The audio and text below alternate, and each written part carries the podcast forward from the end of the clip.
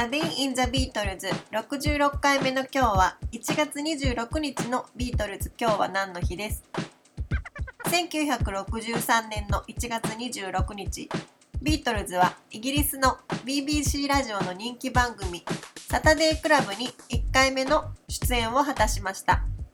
この時の放送は1月22日に収録されていてその時ビートルズは Some Other Guy Love Me Do Please Please Me Keep Your Hands Off My Baby. Beautiful Dreamer を生演奏したと言われています。Live at the BBC のアルバムでこの時の Keep Your Hands Off My Baby の演奏を聴くことができます。ビートルズはこのサタデークラブという番組にこの時に初めて出演してから1964年の12月26日の放送まで合計10回出演しています。毎週土曜日の午前10時からお昼の12時まで放送されていたこの番組はおよそ200万人から300万人のリスナーが聞いていたということです。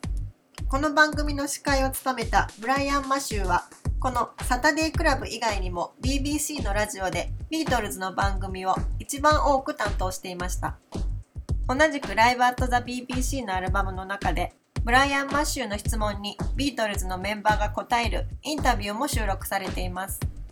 その会話の中で離婚したとかありもしない事実を勝手に捏造されてげんなりしているというジョンに対し司会のブライアンが奥さんにいちいち説明するのって大変じゃないと聞くとジョンが I'm not divorced because I keep seeing her every day って答えるんですけどそれを聞いてシンシアは毎日ジョンに会うことができていいなと単純に羨ましく思ったりしていました